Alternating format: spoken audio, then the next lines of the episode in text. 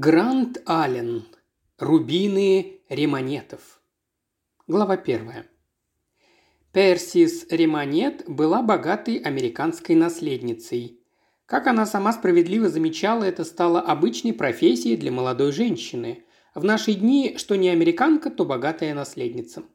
В лондонском обществе бедная девушка из Калифорнии явилась бы приятной неожиданностью но до сих пор лондонскому обществу на таковых не везло. Персис Римонет возвращалась домой с бала у Уилкоксов. Она, конечно же, гостила у сэра Эверарда и леди Маклур в их доме в Хэмстеде. Я не случайно сказал «конечно же», ведь если вам или мне доведется посетить Нью-Йорк, нам придется остановиться в Винзоре или на Пятой авеню, рассчитывая только на собственные средства – 5 долларов в день, не считая вина и дополнительных расходов. Но когда в Лондон приезжает хорошенькая американка, а каждая американка по определению хорошенькая, по крайней мере в Европе, полагаю, дурнушек они оставляют для домашнего потребления. Она неизбежно гостит либо у вдовствующей герцогини, либо у знаменитого члена Королевской академии художеств, каковым и являлся сэр Эверард – Янки посещают Европу, чтобы увидеть среди всего прочего наше искусство и нашу знать, и благодаря свойственному им упорству умудряются попасть в такие дома, куда нам с вами никогда не раздобыть приглашений, даже если мы посвятим этому делу все долгие годы нашей добродетельной жизни.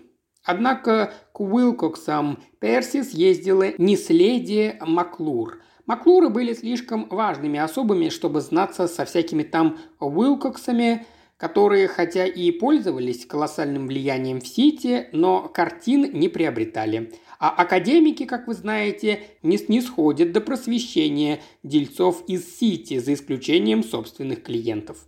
Академики обычно называют их покровителями искусств, но я предпочитаю простое деловое слово. Оно звучит не так покровительственно. Итак, Персис заняла место в карете миссис Данкан Харрисон, жены известного члена парламента от Хакнесского округа Эльмитшира, предложившей довести ее к Уилкоксам и обратно. Миссис Харрисон слишком хорошо знала обычаи и нравы американских наследниц, чтобы предлагать себя Персис в качестве дуэньи. В самом деле, Персис, будучи свободной гражданкой Америки, стоила трех замужних англичанек и отлично могла о себе позаботиться в любой части света.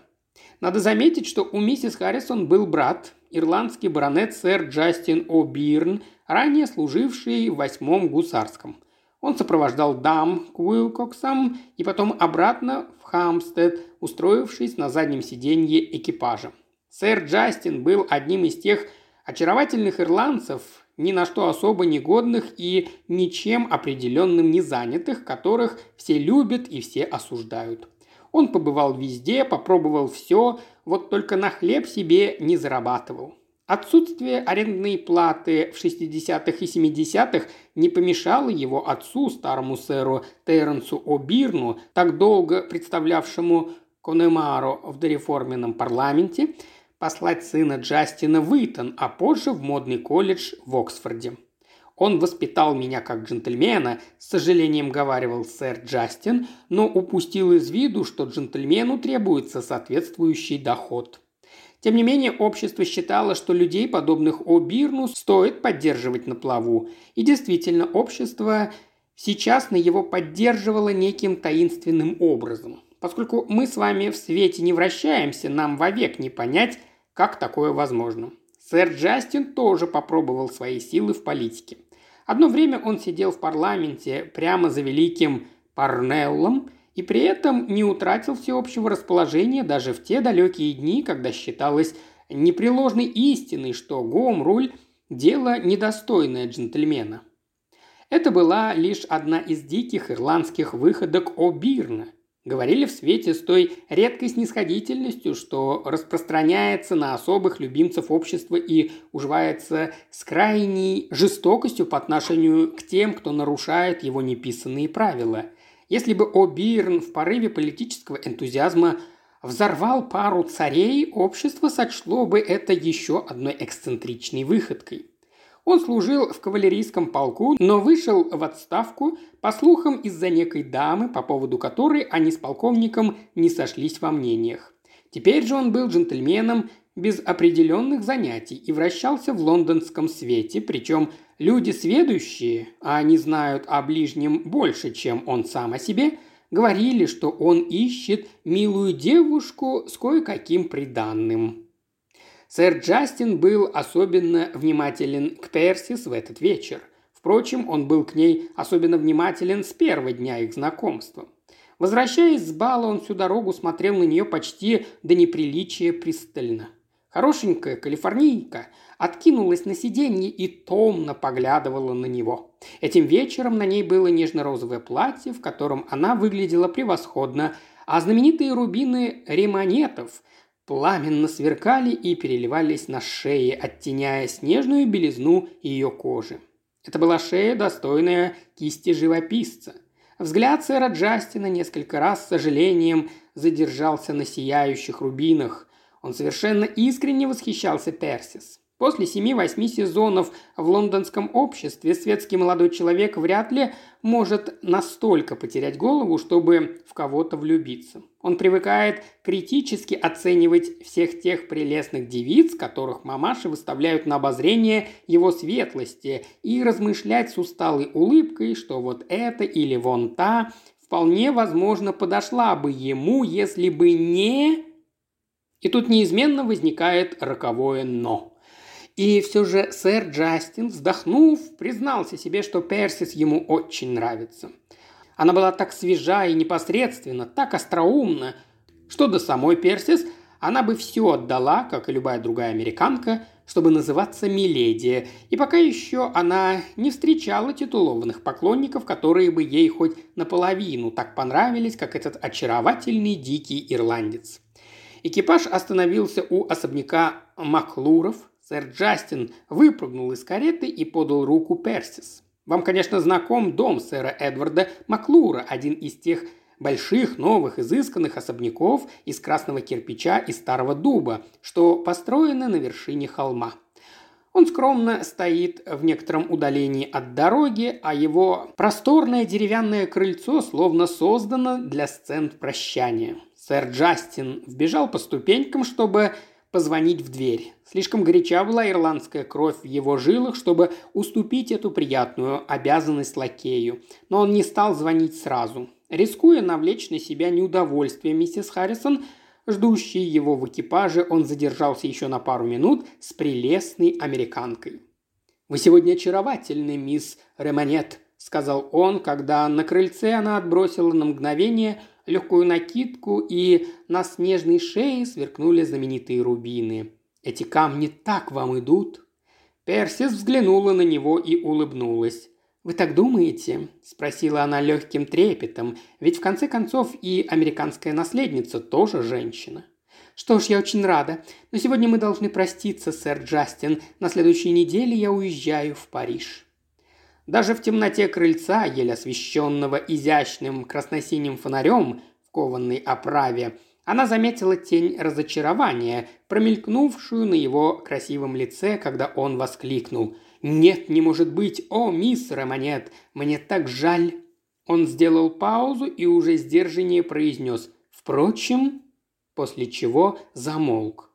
Персис быстро взглянула на него – «Впрочем, что?» – спросила она с явным интересом. Молодой человек чуть слышно вздохнул. «Впрочем, ничего», – уклончиво ответил он.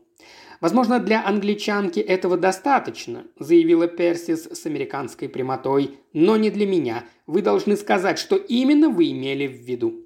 Она мудро рассудила, что счастье двух людей, возможно, зависит от этих двух минут, и было бы глупо потерять мужчину, который ей действительно нравится, да еще с титулом в придачу, из-за каких-то глупых условностей. Сэр Джастин облокотился на балюстраду этого укромного крыльца. Она и впрямь хороша собой, а его ирландская кровь так горяча, что ж, хоть раз он скажет ей всю правду. «Мисс Ремонет», – начал он, наклоняясь к ее лицу, – «мисс Ремонет, Персис, вы хотите знать почему? Вы мне очень нравитесь. Я даже думаю, что влюблен в вас». Персис почувствовала, как кровь прилила к ее щекам. До чего же он был красив, да к тому же баронет. «И однако вам совершенно не жаль», – с упреком сказала она, – «что я уезжаю в Париж». «Нет, совсем не жаль», – подхватил он ее слова. «И я объясню вам, почему, мисс Ремонет. Вы мне очень нравитесь, и, по-моему, я нравлюсь вам.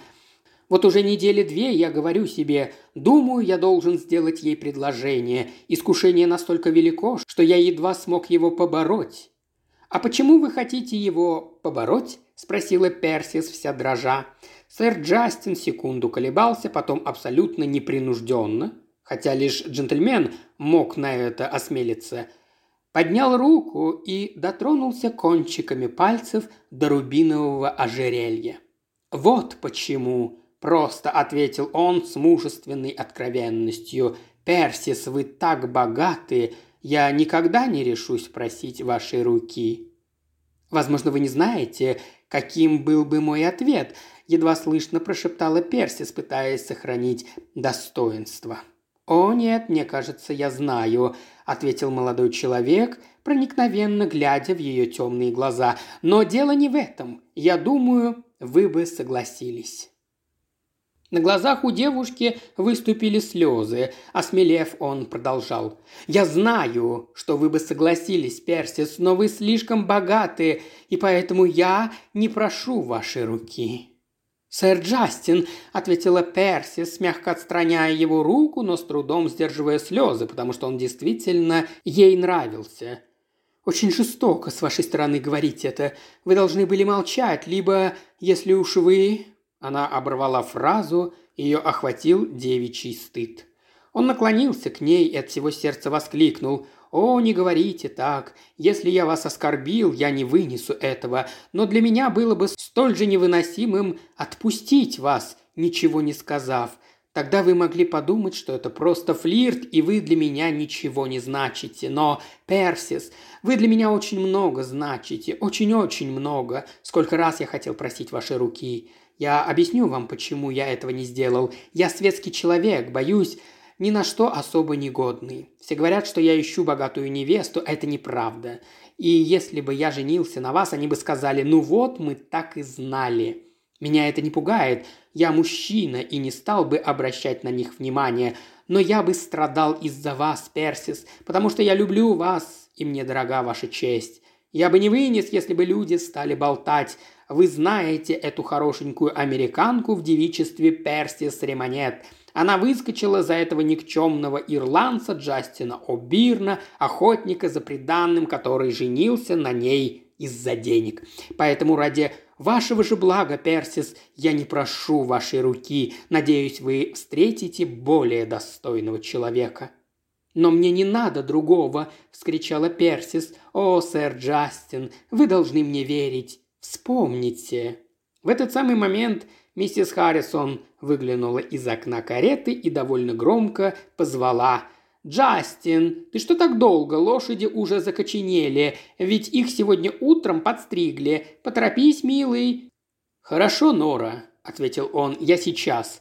Мы никак не дождемся, чтобы открыли дверь. Наверное, звонок не работает. Попробую еще раз». И почти забыв, что это, строго говоря, неправда, потому что он еще не звонил, сэр Джастин яростно надавил на кнопку.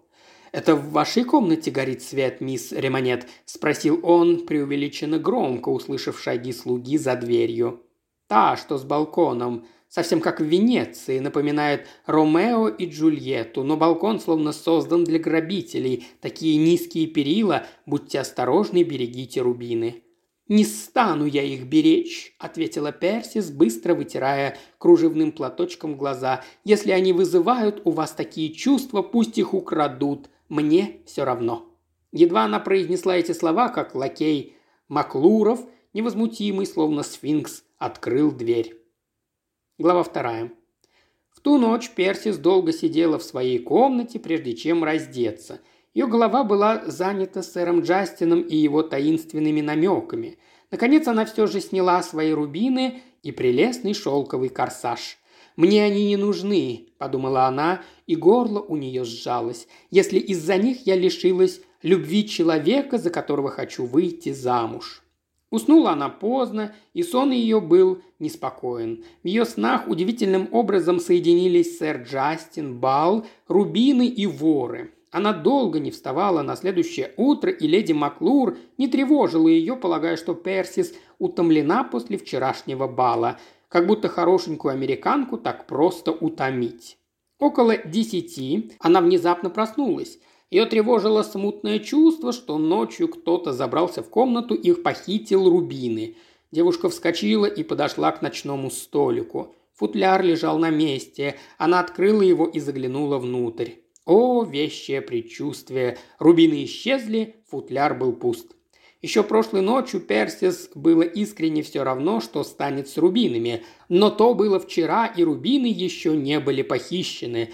Теперь же ситуация в корне изменилась. Было бы жестоко заставлять нас, особенно политиков, держаться своих вчерашних слов. Персис была американкой, а американки неравнодушны к чарам драгоценных камней. Эту дикарскую страсть европейские иммигранты, видимо, унаследовали от своих краснокожих предшественников. Она бросилась к сонетке и дернула за шнурок со всей женской злостью. Как обычно, на звонок явилась горничная леди Маклур. Это была разумная, сдержанная девушка, и когда Персис вне себя крикнула «Немедленно вызовите полицию и скажите сэру Эверарду, что мои драгоценности украли», она ответила «Да, мисс», с таким невозмутимым спокойствием, что Персис, импульсивная, как всякая американка, обернулась и уставилась на нее, как на чудо природы.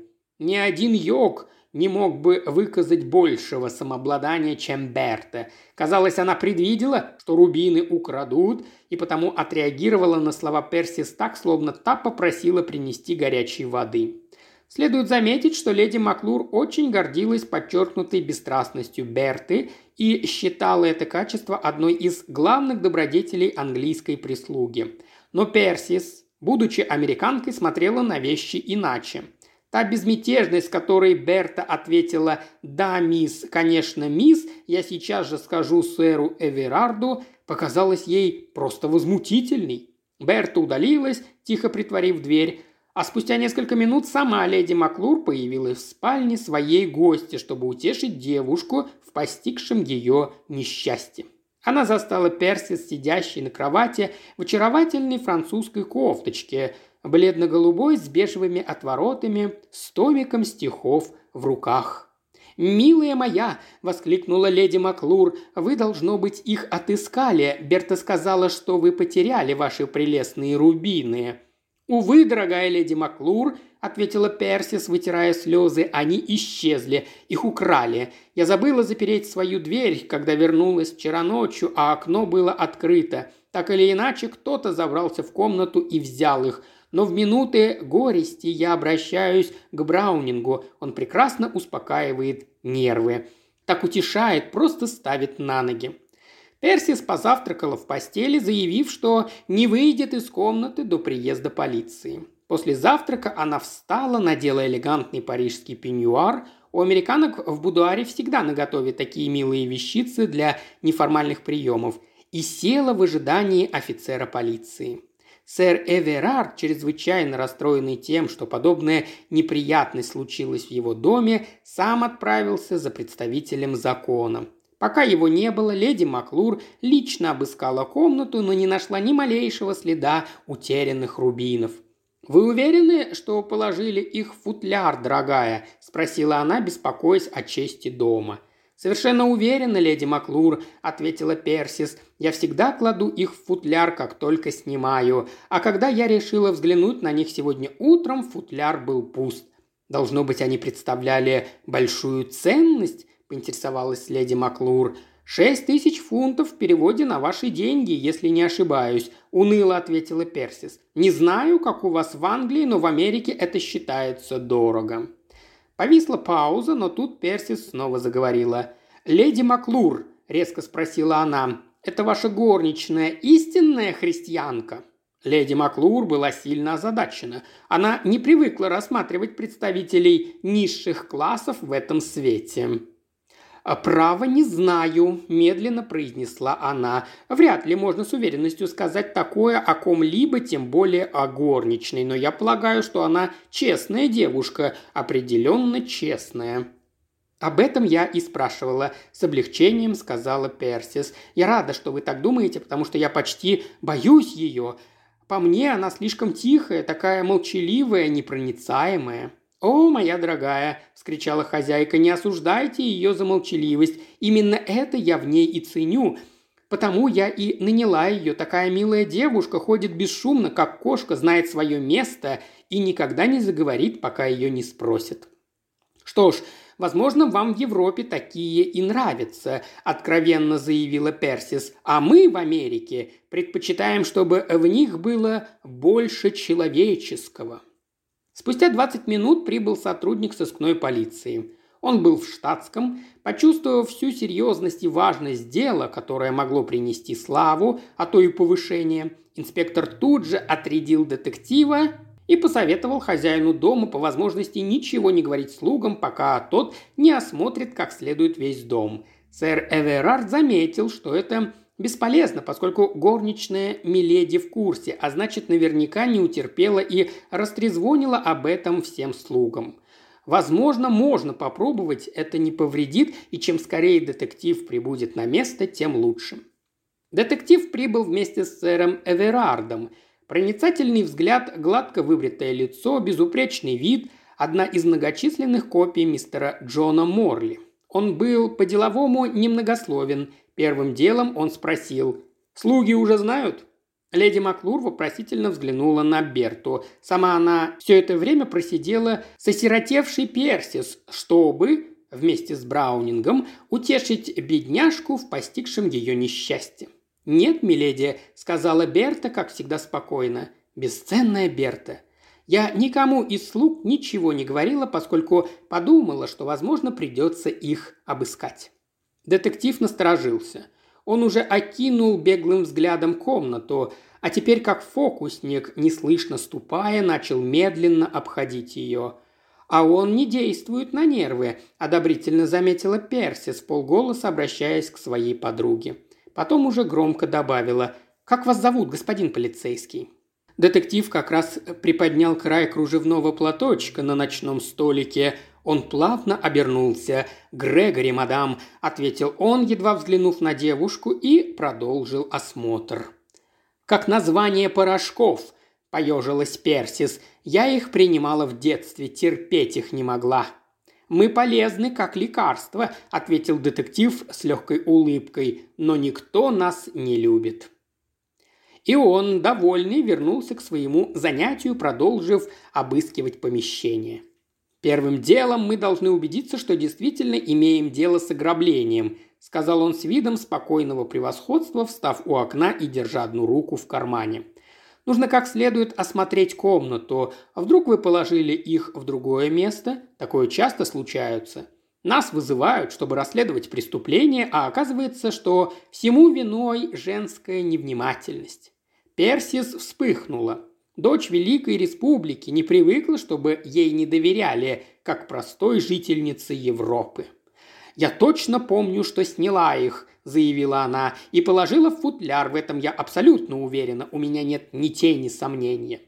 Мистер Грегори с удвоенной энергией принялся искать во всевозможных и невозможных местах. «Что ж, я так и предполагал», – без всякого выражения произнес он. Как показывает наш опыт, если леди абсолютно, без тени сомнения, уверена, что она что-то убрала в надежное место, эта вещь наверняка окажется там, где, по словам леди, она быть никак не может. Персис не удостоила его ответом. Ей была чужда невозмутимость британских аристократок. Поэтому, чтобы не выйти из себя, она углубилась в Браунинга. Мистер Грегори методично прочесал всю комнату, ничуть не смущаясь и не принимая в расчет чувства Персис. Его работа как детектива, заявил он, состоит в том, чтобы раскрыть преступление, несмотря ни на что.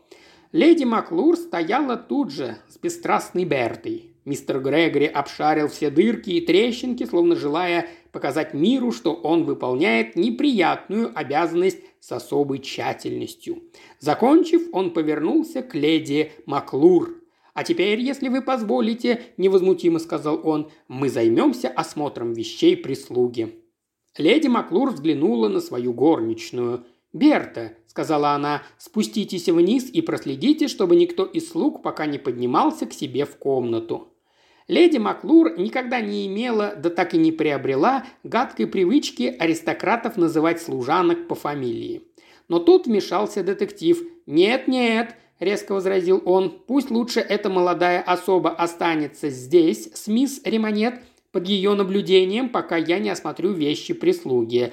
Если же я там ничего не найду, возможно, как это ни прискорбно, мне придется вызвать одну из моих коллег, чтобы обыскать эту девицу».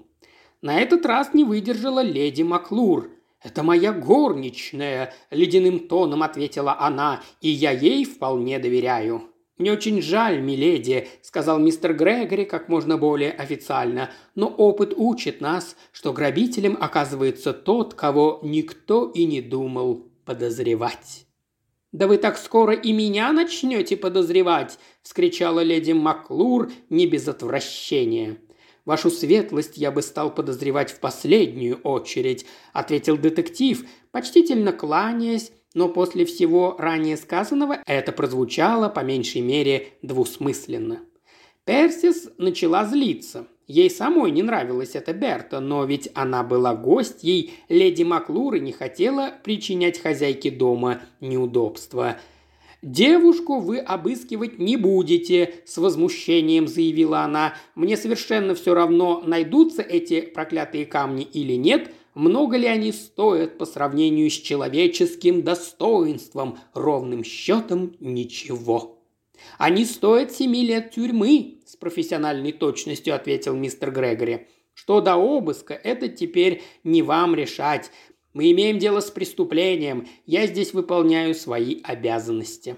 «Я совершенно не против, чтобы меня обыскали», – любезно отозвалась Берта с безразличным видом. «Можете обыскать меня, когда у вас будет ордер». Детектив пристально на нее посмотрел, и Персис тоже. Такая осведомленность о правах подозреваемого неприятно ее поразила. «Что ж, увидим», ответил мистер Грегори, холодно улыбнувшись. «А пока, леди Маклур, я осмотрю вещи слуг». Глава третья. Обыск, абсолютно незаконный, ничего не дал. Мистер Грегори вернулся в спальню Персис обескураженный. «Вы можете покинуть комнату», – сказал он Берти, и та бесшумно выскользнула за дверь. «Я поставил снаружи еще одного человека, чтобы не упускать ее из виду», – объяснил он. К этому моменту Персис уже решила для себя, кто преступник. Но ради леди Маклур она ничего не сказала детективу. Тем временем этот непоколебимый представитель закона начал задавать вопросы, причем некоторые из них показались Персис чересчур личными. Где она была вчера вечером? Она точно надевала рубины? Как она вернулась домой? Уверена ли она, что сняла ожерелье? Горничная помогала ей раздеться? Кто сопровождал ее в экипаже? На все эти вопросы, градом сыпавшиеся на нее, Персис отвечала с американской прямотой. Она уверена, что рубины были на ней, когда она вернулась в Хамстед, поскольку сэр Джастин О'Бирн, приехавший с ней в карете своей сестры, обратил на них внимание и на прощание посоветовал ей беречь их. При упоминании этого имени детектив многозначительно улыбнулся. Многозначительная улыбка – обычный прием детективов. «Сэр Джастин О'Бирн», — повторил он, скрывая торжество. «Он ехал с вами в карете. А сидел он случайно не рядом с вами?» Леди Маклур возмутилась. Этого мистер Грегори и добивался. «Право же, сэр», – гневно сказала она, – «если вы не доверяете таким джентльменам, как сэр Джастин, мы, чего доброго, все окажемся в списке подозреваемых». «Закон», – ответил мистер Грегори с видом крайне напыщенным, – «не делает исключений для знатных лиц, но должен бы делать для лиц, ничем себя не запятнавших», – с чувством произнесла леди Маклур. «Кому нужна безупречная репутация, если... если...» «Если она не позволяет безнаказанно совершать ограбление?» – вставил детектив, по-своему закончив предложение. Что ж, это так, это действительно так. Вот только репутацию сэра Джастина вряд ли можно назвать безупречной. «Он джентльмен!» – вскричала Персис, и глаза ее сверкали, когда она обернулась к детективу. «И он не способен на то низкое и подлое преступление, в котором вы осмеливаетесь его обвинять». «О, я понял», – произнес офицер, словно узрел долгожданный луч света в глубокой тьме. «Сэр Джастин ваш друг. Он проводил вас до крыльца?»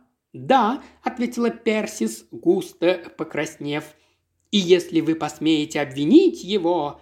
«Успокойтесь, мадам», – холодно сказал детектив. «Ничего подобного я делать не собираюсь, по крайней мере, пока. Возможно, никакой кражи и не было. На данном этапе мы не должны исключать ни одной возможности. Это довольно деликатный вопрос, но прежде чем мы продолжим, подумайте. Быть может, сэр Джастин унес рубины по ошибке – они просто зацепились за его одежду, скажем, за рукав его фрака. Это была лазейка, но Персис ею не воспользовалась. «Он никак не мог этого сделать», – мгновенно парировала она. «И я точно знаю, что они были на мне, когда мы расстались, потому что напоследок сэр Джастин взглянул на мое окно и сказал, этот балкон будто создан для грабителей. Следите хорошенько за вашими фамильными драгоценностями. Я вспомнила его слова, когда снимала ожерелье прошлой ночью, поэтому я так уверена, что рубины были еще у меня. И вы спали с открытым окном, произнес детектив, по-прежнему улыбаясь. Похоже, у нас получается первоклассный детективный сюжет. Глава четвертая. В ближайшие несколько дней в деле о рубиновом ожерелье ничего не прояснилось. Конечно, оно попало в газеты, как все в наше время, и весь Лондон говорил о нем. Персис прославилась как та самая американка, у которой украли драгоценности. Люди показывали на нее пальцем в парке, пристально разглядывали ее в бинокль в театре. И в самом деле, раньше, как обладательница знаменитых рубинов ремонетов, она привлекла меньше внимания, чем теперь, став жертвой ограбления.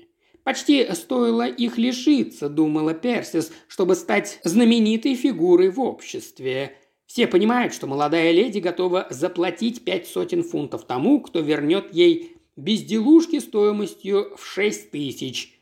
Должна что-то собой представлять. Сэр Джастин как-то встретил ее на верховой прогулке. «Так значит, вы не едете в Париж, пока они не найдутся?» – очень тихо спросил он. А Персис ответила, покраснев, «Нет, сэр Джастин, пока нет, и я почти рада этому».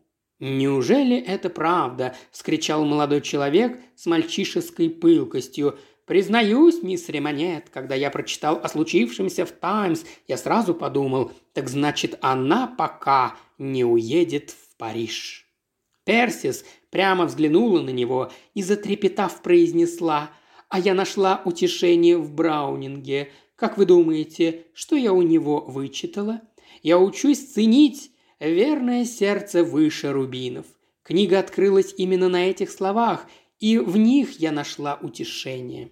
Но когда сэр Джастин вернулся тем вечером к себе, его слуга сообщил – «Сегодня днем вас спрашивал какой-то джентльмен, сэр гладко выбритый, не очень приятный тип, и мне показалось, сэр, что он пытался у меня что-то выведать.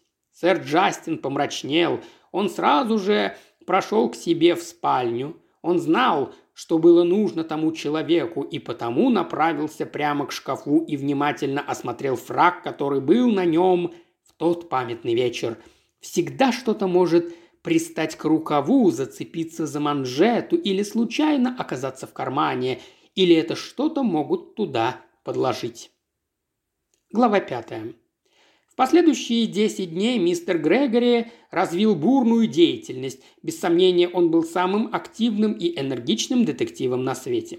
Он настолько строго придерживался своего принципа, подозревая всех и вся от Китая до Перу, что под конец бедная Персис совсем запуталась в лабиринте его версий.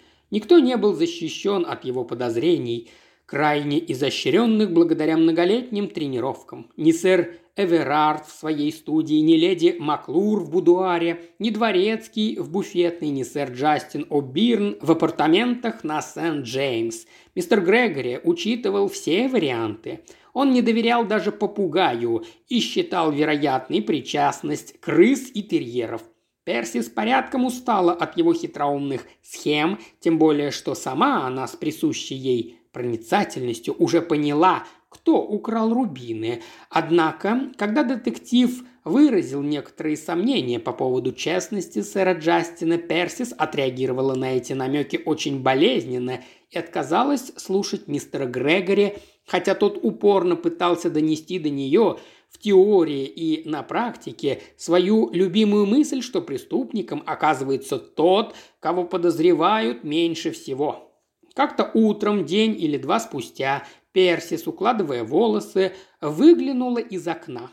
Она теперь делала прическу сама, хотя и была богатой, а следовательно, крайне ленивой американской наследницей. Но по непонятной причине она не взлюбила эту тихоню Берту.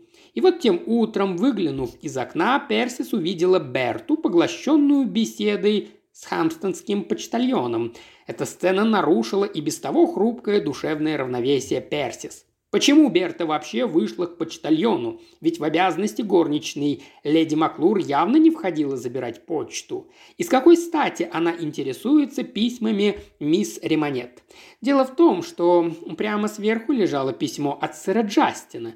Персис узнала его сразу, даже на таком расстоянии, по крупному конверту из грубой бумаги, и, следуя женской логике, сделала вывод, что Берты движут тайные мотивы, имеющие к ней, Персис, непосредственное отношение.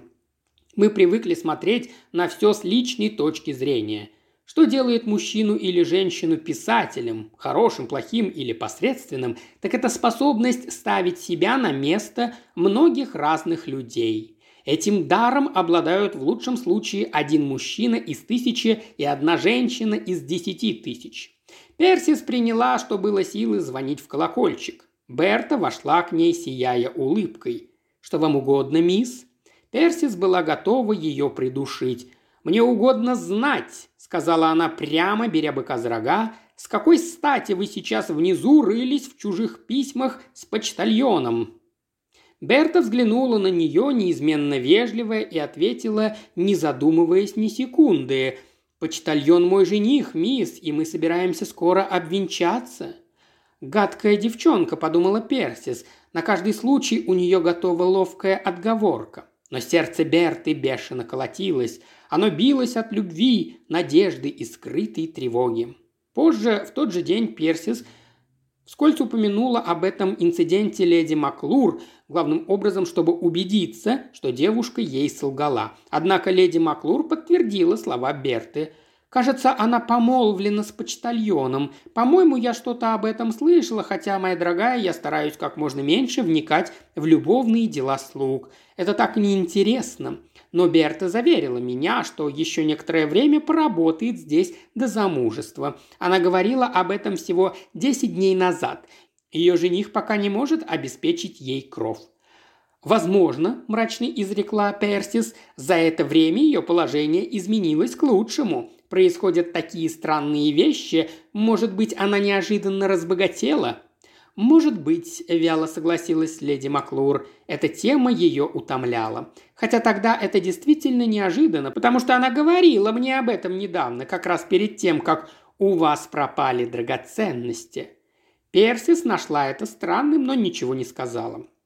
В тот вечер перед ужином она на минуту забежала в комнату леди Маклур – Берта укладывала волосы Миледи. На ужин было приглашено несколько друзей, среди них сэр Джастин.